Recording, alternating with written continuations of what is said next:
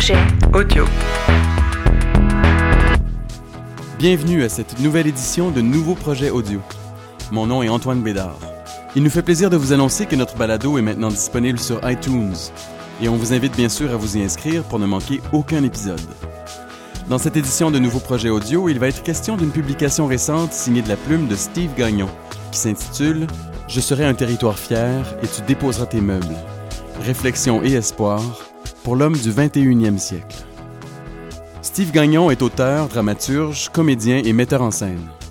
Diplômé du Conservatoire d'art dramatique de Québec en 2008, on le connaît entre autres pour les pièces de théâtre qu'il a écrites, comme Montagne Rouge et Ventre, qui lui ont valu plusieurs prix et nominations. Avec Je serai un territoire fier et tu déposeras tes meubles, Steve Gagnon nous propose un texte très personnel, empreint d'une poésie qu'on lui connaît bien. Un texte qui s'adresse avant tout aux hommes qui l'entourent, mais aussi aux hommes de toutes générations confondues, en les incitant à se questionner sur la masculinité au 21e siècle. Qu'est-ce que l'homme contemporain? Quelle définition la société en fait-elle? Et quel est l'impact de ces modèles étriqués sur les hommes d'aujourd'hui et les hommes en devenir? C'est ce dernier point qui a conduit Steve Gagnon à aller à la rencontre d'une cinquantaine d'adolescentes et adolescents pour essayer de comprendre les valeurs et caractéristiques qu'ils associent à la masculinité et discuter de la place de l'homme dans la société contemporaine. Par chance, Steve a conservé l'enregistrement de ses rencontres avec les jeunes, et on a choisi quelques passages marquants, dont certains sont d'ailleurs en partie transcrits dans son ouvrage. On a rencontré Steve Gagnon chez lui pour parler de la genèse de son essai et discuter plus en longueur du message qu'il souhaite porter dans son texte. On vous propose donc d'écouter le collage que ça nous a inspiré. Euh, bonjour, je m'appelle Josué, j'ai 17 ans. C'est quoi un homme? Euh, pour moi, un homme, c'est c'est- un adulte qui, qui a des, des responsabilités, puis, puis il travaille, puis c'est- c'est ça. Est-ce que tu penses qu'il y a des différences entre un homme et une femme? Euh, physiquement, À part physiquement. ok. Euh, non, parce que les, les femmes, ils peuvent être travailleuses, puis comme, comme les hommes.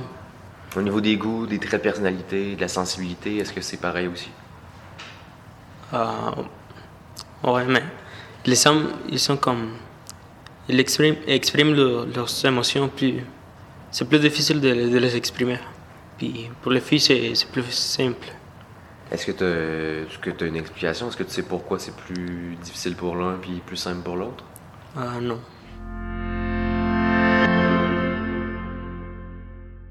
J'écris depuis une dizaine d'années, j'écris surtout pour le théâtre. Mais euh, toutes mes œuvres sont quand même euh, imprégnées de, cette idée d'intranquillité. Parce que euh, c'est comme si c'était une sensation que j'ai encore de la misère à décrire comme il faut, mais que je sentais assez palpable chez plein d'hommes autour de moi. Des amis très proches à moi, mon père, j'en parle dans le livre. Je mentionne que c'est le premier homme intranquille que j'ai connu. Mais c'est vraiment cette sensation-là qui me chicote depuis longtemps, euh, qui me fait de me demander pourquoi je sens tant d'hommes insatisfaits, inconfortables. J'ai quand même la forte impression que cette intranquillité-là vient du fait que euh, un homme viril, ça ça montre pas ses émotions. euh, ce stoïcisme-là qui qui est comme imposé par cette définition-là de la virilité, fait en sorte qu'on tue, qu'on écrase euh, une tonne de choses, mais surtout si on est pris d'une grande sensibilité ou d'une grande émotivité, et bien là, cette définition-là de la virilité nous oblige à, à complètement euh, écraser cette potentielle euh, émotivité-là ou sensibilité-là. Et c'est de là, je pense, que naît l'intranquillité, cette sensation-là d'être inconfortable avec quelque chose, qui amène une genre d'agressivité souvent, euh, une insatisfaction euh, constante, infinie, comme si on était, euh, il y avait quelque chose d'insatiable en nous. Donc quand j'ai commencé à, à faire des équations puis à me dire ok, il y a plein de gens autour de moi qui sont pris de la même sensation, d'où ça vient, qu'est-ce que c'est? Mes premiers textes, La Montagne Rouge, qui est ma première pièce de théâtre, est imprégné de ça. Puis toutes mes, mes pièces après ont été teintées par ça, c'est-à-dire qu'il y a toujours des personnages masculins qui, euh, qui cherchent comment devenir des hommes, qui ont une grande vulnérabilité, puis qui sont retenus, qui sont vraiment comme euh, euh, gardés debout, maintenus debout par la force d'une femme autour d'eux, soit une blonde ou même une mère. Donc c'est comme ça que j'ai eu envie de parler de ce concept-là de masculinité, de virilité, d'homme du 21e siècle. C'est vraiment parce que j'avais jamais eu l'impression, la, sensation à travers mon théâtre d'aller jusqu'au bout de, de ce thème-là. Quand je parle d'intranquillité, je parle de cette maison construite sur le côté d'une voie ferrée, traversée jour et nuit par de vieux trains de marchandises. Je parle de vibrations de métal rouillé et de bois grinçant, de l'absence de silence. Je parle du corps fragile, de l'air et des poumons qui s'entrechoquent, du cœur enragé et de la tête agitée de secousses violentes. Je parle de taureaux souterrains installés entre la peau et la chair, et qui chargent les uns sur les autres à une vitesse folle, les soirs où l'air est humide. Je parle de silex préhistoriques qui dardent dans les côtes et qui rendent toutes les inspirations pesantes. Je parle de toutes ces fois où j'ai cru que je n'y arriverais pas, que je n'arriverais pas à vivre comme tout le monde toutes ces fois où j'ai remis en question ma capacité à être heureux, où j'ai été incapable d'être normal et de me soustraire à cette conscience sombre du pire qui habite l'âme et ne part jamais, surtout pas dans les moments les plus doux. Je parle de chercher avec vulnérabilité sa place au milieu des autres, et de ne rien reconnaître partout autour, de ne ressembler à rien, d'être incapable d'accéder à ce qui est simple, d'avoir l'impression que c'est insignifiant de toute façon.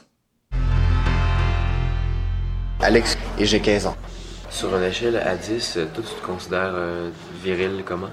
Ben, environ à 7 sur 10, je dirais. Ouais. Ouais. Euh, pourquoi? Ben pourquoi? Parce qu'en général, euh, je, je m'habille comme un gars en général. je fais des activités comme la chasse, la pêche, des trucs comme ça. J'aime bien faire les voitures, tout ce qui est masculin, les jeux de tir, des trucs comme ça. Euh, Es-tu quelqu'un de sensible? Ben, ça dépend des occasions. Si je viens de perdre quelqu'un de ma famille, c'est sûr que je vais être sensible. Ou si je viens d'avoir ma relation vient de finir ou quelque chose comme ça, c'est sûr que je vais me sentir mal. Mais il y, a des fois que si, admettons, quelqu'un va m'insulter ou quelque chose comme ça, moi, je, me, ça me dérange pas, là, je, m'en fous un peu. Est-ce que tu trouves ça difficile, euh, comme jeune homme, d'assumer sa, sensibilité? Euh? Ben, si, si les gens te connaissent déjà, assez bien et tout, puis tu leur affiches ta sensibilité, ils devraient pas avoir de problème. Mhm. C'est juste qu'il y en a qui pourraient t'insulter à cause de ça, mais moi, sincèrement, je ça me dérange vraiment pas. Ils, me connaissent pas, donc ils peuvent pas me juger comme ça, ça, ça se fait pas.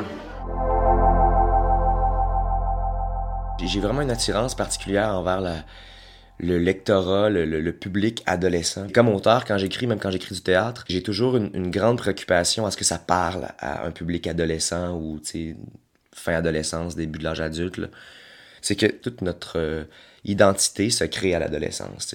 C'est comme si c'était un peu le lascar, l'adolescence. C'est un peu là où tu te dis, ben ok, là tu as vécu 15, 16 ans dans, un milieu, au milieu de, certains référents, bon tout ça. Mais c'est encore là où c'est encore facilement possible de changer ou de voir les choses autrement ou de devenir autre chose. Ce qui m'a donné envie d'aller euh, parler avec eux, de les rencontrer, de leur poser des questions en réfléchissant à, tout ça, un moment, je me suis dit, qu'est-ce qui fait a tant d'hommes adultes qui répondent complètement à cette définition-là, convenue et rudimentaire de l'homme? Pourquoi il y a tant d'adultes qui sont pris dans cette espèce de carcan-là, puis qui sont pas capables de s'en sortir? Puis j'ai vraiment compris que c'était à l'adolescence que tout ça se jouait. Ils ont le choix. Soit vivre dans une espèce de marginalité, donc, d'assumer leur sensibilité, d'assumer leur, exaltation, leur curiosité, bon, d'assumer euh, des goûts même, des, désirs qui, qui sont pas du tout en phase avec cette définition-là qu'on leur donne de l'homme viril. Donc, ils ont le choix soit d'assumer leur mouvement, leur instinct, leur pulsion, leur désir naturel, mais donc de vivre dans une marginalité.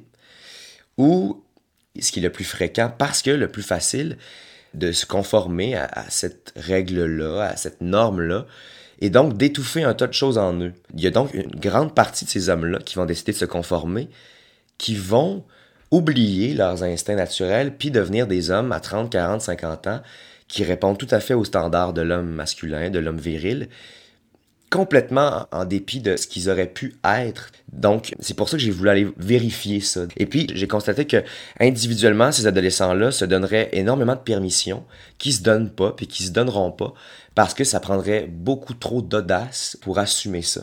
Donc, ils vont se ranger du côté de la masse, puis qu'ils vont devenir euh, des hommes beaucoup plus... Euh, beaucoup moins surprenants, beaucoup moins audacieux, beaucoup plus convenus, beaucoup moins sophistiqués, en fait. Si je te demande euh, de me nommer une personne qui, pour toi, incarne ce que c'est qu'un homme, euh, tu me nommes qui? Ça peut être autour de n'importe quoi. Un acteur, un joueur, de, un politicien, un scientifique, n'importe quoi. Quelqu'un dans les médias qu'on connaît, là, que toi puis moi on connaît. Vin Diesel. Barack Obama. Xavier Dolan. Vin Diesel. David Beckham. Schwarzenegger. Carrie Price. Vin Diesel. Gary Price. Arnold Schwarzenegger. Piqué Subban. Quand j'ai décidé d'aller rencontrer des jeunes adolescents, j'ai écrit des mots à des professeurs, euh, j'ai demandé à des amis, ben, connais-tu des professeurs, tout ça. Mais j'ai eu la chance de, de euh, rentrer en contact avec des professeurs qui étaient vraiment ouverts et qui avaient envie de faire ces démarches-là. Ce qui fait que j'ai rencontré des adolescents dans une école secondaire euh, à Québec, j'en ai rencontré à Montréal aussi. Euh, puis qui avaient toutes sortes de nationalités différentes. Puis donc, j'ai rencontré un peu plus qu'une cinquantaine de jeunes adolescents entre 14 et 18 ans. Je les ai rencontrés individuellement. Et puis, j'étais à la fois complètement surpris par leurs réponses et d'un autre côté, je trouvais ça tout à fait convenu comme réponse. Mais je, m'explique là, c'est que quand je leur demandais, bon, c'est quoi le, modèle qui, selon toi, correspond tout à fait à l'homme viril, bon, ça, les réponses que j'avais étaient, euh, étaient tristement convenues, là, tu sais, je me suis fait répondre euh, des tonnes de fois, euh, Arnold Schwarzenegger, bon, des, des, des, boxeurs, des lutteurs, des hommes forts, bon, tout ça ça tournait vraiment autour de ça. Là où j'étais surpris, je, leur décrivais deux hommes. Je, leur parlais d'un homme, de Simon, qui correspondait complètement dans ma description à l'homme qui m'avait décrit, c'est-à-dire euh, euh, musclé, qui s'entraîne, qui a une gang d'amis gars, qui, qui, qui, est très charmant, qui, bon, qui, qui French avec plein de filles, bon, tout ça. Et puis après, je leur parlais de François, même âge, beaucoup plus réservé, un peu timide, mais quand même assez drôle, jardinier, qui a plein d'amis gars, d'amis filles par-ci par-là, mais qui les voit de moins en moins parce que il y a une femme puis des enfants, donc il s'occupe beaucoup de sa famille, puis ils font des activités ensemble. Puis quand je leur demandais euh, de me dire lequel des deux était le plus viril selon, selon eux, la grande majorité me répondait François, le jardinier, euh, père de famille. Donc, c'est là où j'étais confronté à, cette espèce de paradoxe-là où leur réponse est à la fois très convenue et très surprenante. Sais. C'était les premiers surpris quand après ça, je leur disais, mais est-ce que tu réalises que Simon correspondait davantage au modèle de l'homme viril que tu m'as nommé? Il, était complètement surpris de ça, ce qui aussi me confirmait que c'était des réponses sincères et pas réfléchies. sais. Je me rendais compte que pour eux, euh, c'était davantage prendre ses responsabilités, être honnête, être euh, fidèle, que c'était ça qui était le plus fort en fait, puis qui rendait un homme véritablement viril. C'est cette force-là de l'homme qui prend ses responsabilités, qui se tient debout, qui s'occupe de sa famille, qui assume ses choix, parce que souvent en fait, je disais, oui mais pourtant il est jardinier, puis plus tôt tu m'as dit que un homme jardinier moins bon. Puis là il me disait, oui mais sauf qu'il assume ses goûts. Puis là, je me disais, ben ça, c'est des mentalités qui sont beaucoup plus sophistiquées, beaucoup plus avancées qu'on pourrait le croire. Mais combien d'hommes là-dedans qui m'ont répondu, non, mais l'important, c'est d'assumer ses goûts puis d'assumer ses responsabilités, vont pourtant choisir la voie facile euh, d'être finalement des, des hommes plus conventionnels, euh, qui oseront pas finalement aller dans des voies plus surprenantes quand on parle d'un homme. À vous, jeunes amis, je dis qu'il faut fièrement accepter la marginalité pour être bouleversant. Ne soyez jamais immobile. Mettez le désordre partout et n'arrêtez jamais de trembler. Vous finirez par tout faire chavirer en nous. Ouais, je m'appelle Dylan, j'ai 15 ans. Euh, c'est quoi un homme? Ben, c'est un gars pas mal. C'est quelqu'un qui n'a pas peur vraiment. Il ferait tout euh, protéger les personnes qu'il aime. C'est ça, pas mal. Est-ce que l'émotion, c'est une affaire de gars ou de fille? Ça n'a aucun rapport, ça. Puis est-ce que tu penses que euh, un homme se sent aussi libre euh, de montrer ses émotions ou d'être sensible? Ben, d'habitude, non, ils le cachent plus parce qu'ils ont peur de se faire traiter de tapette, là, mais J'en connais plein là, qui, se- qui, qui, qui montrent leurs émotions. C'est juste qu'ils sont, plus- ils sont plus capables de les cacher, tandis que les filles, eux autres, euh, Puis pourquoi on les cache? je sais pas, d'après moi, c'est par peur du ridicule ou je sais pas. C'est c'est plus par l'orgueil. Florence, 14 ans. Qu'est-ce que tu revendiques? Toi, tu, tu te considères féministe? Qu'est-ce que tu as le goût de dire comme féministe? Euh, c'est c'est pas euh, genre euh, les femmes sont plus puissantes que les hommes, c'est que tout le monde devrait être égal, puis on s'en fout de, c'est quoi que tente les gens. Tu sais, c'est tout le monde, on est tous humains, puis on devrait tous avoir les mêmes droits, c'est ça.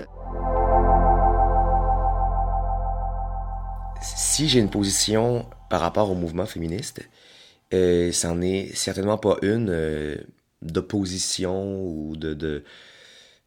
Au, contraire, en fait, euh, je, trouve ça très inspirant, tout le grand questionnement qu'il y a eu, puis qu'il y a encore autour euh, justement de la femme, de l'identité féminine, portée par le mouvement féministe.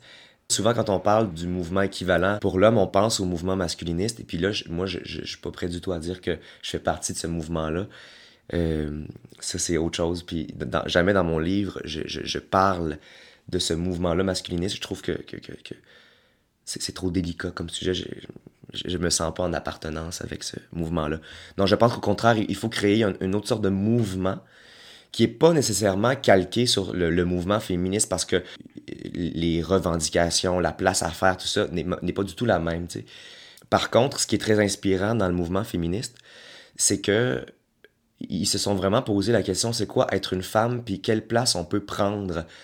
Je pense qu'on a ce même travail-là à faire, mais à l'inverse, en fait. C'est-à-dire que la virilité amène cette espèce d'importance-là euh, douteuse par rapport à la puissance. Pour être viril, l'homme doit être en position de puissance, de domination, euh, un rapport de force.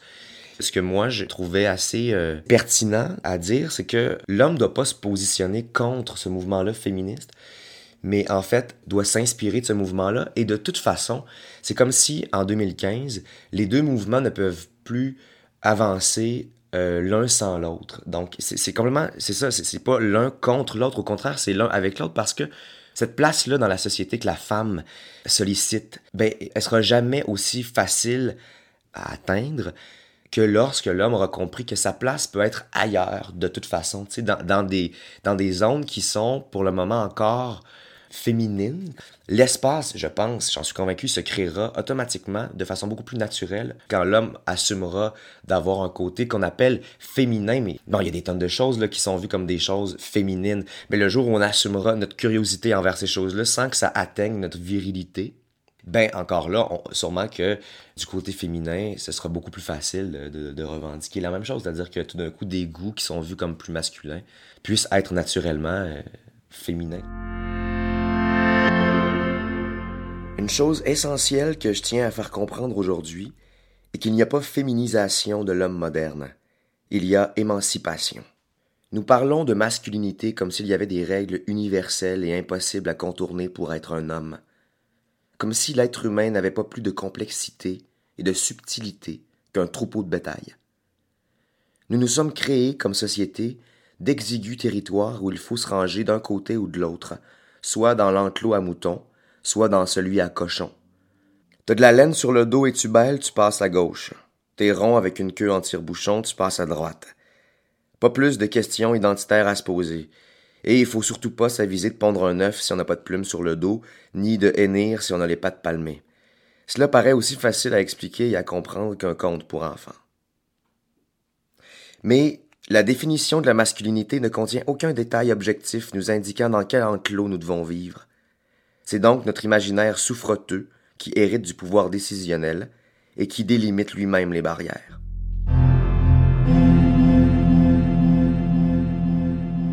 Quand j'ai demandé à, Nicolas s'y embarquer dans cette idée-là d'essai sur l'homme du 21e siècle, j'étais persuadé que la grande partie de mon travail serait de dresser le portrait, le nouveau portrait de l'homme, ce, portrait-là de l'homme du 21e siècle.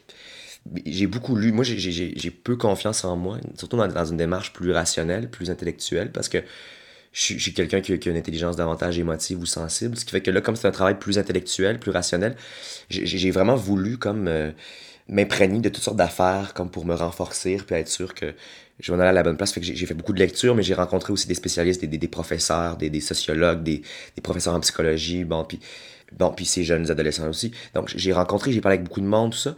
Puis moi, je me suis rendu compte que le concept de modèle était un peu ce qui était le problème dans tout ça.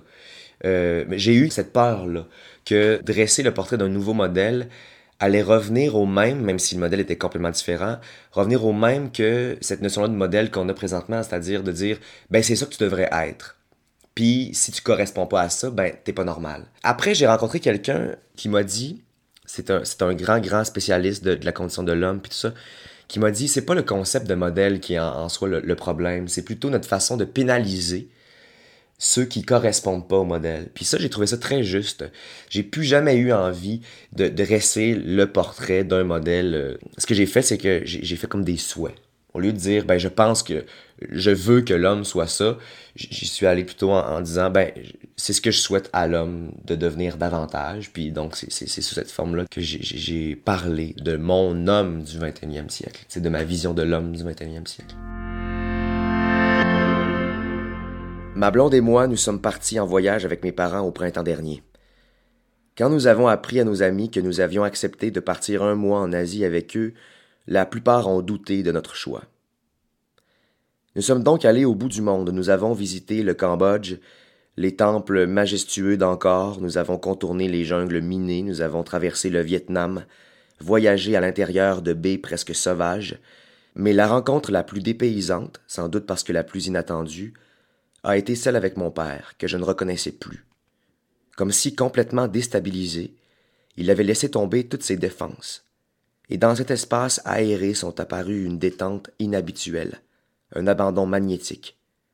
Attiré vers lui, j'ai connu enfin cet homme colossal, aux nuances infinies.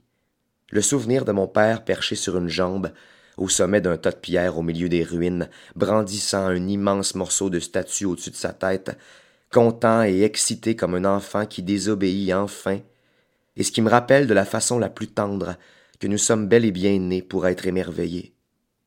Il y avait les Khmers et l'odeur chargée de fumée, il y avait la lumière rouge et discrète des rues de Gravel, les montagnes de souliers qu'on enlève avant d'entrer quelque part, le bruit incessant des klaxons, le chant surnaturel des cérémonies religieuses, et au milieu des herbes inapprivoisables qu'on laisse pousser et des déchets qu'on entasse contre les murs. Mon père est devenu ce pays natal que je n'avais jamais entièrement connu. Et là, pour la première fois, je lui ai appartenu. Me retrouver au milieu de l'Asie, où les deux pieds dans l'intimité de mon père revenaient au même, aucun des deux continents ne détonnait avec l'autre, puisque mon père est cet homme aux strates si nombreuses et si profondes, que tout au monde fait partie de lui cet homme dont le sang et la mémoire parlent toutes les langues en même temps.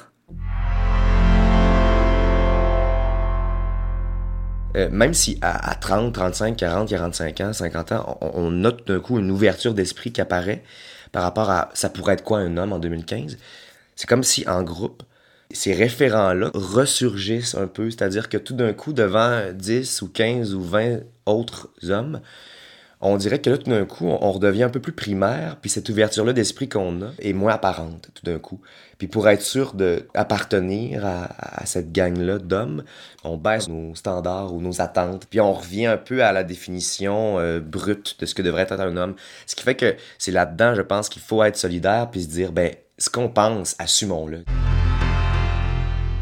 Francis, 15 ans. C'est quoi un homme? Ben, c'est un homme, là. C'est au 21e siècle, c'est dans notre trois sortes.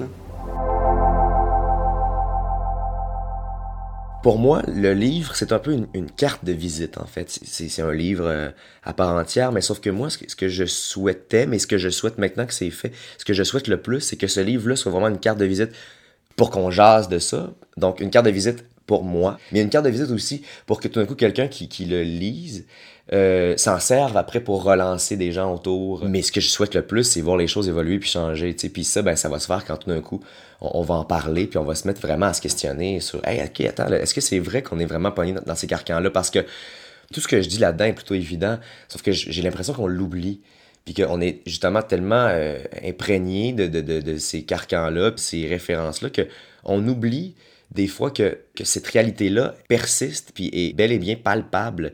Puis aussi des fois parce que nous, on est plus ouvert d'esprit, on a l'impression que partout autour, tout le monde est maintenant plus ouvert d'esprit, alors que c'est pas le cas. Ça fait que c'est important d'en parler parce qu'il y a encore plein de monde qui ont besoin de, de, se, de se le faire dire puis de se faire donner cette permission-là d'être autre chose que ce qu'on leur dit qu'ils devraient être. Bonjour, mon nom c'est William, j'ai 15 ans. William, c'est quoi un homme pour toi? Un homme, c'est quelqu'un qui sait euh, s'habiller tous les jours d'une belle façon. Euh, il est capable de se dire quoi faire.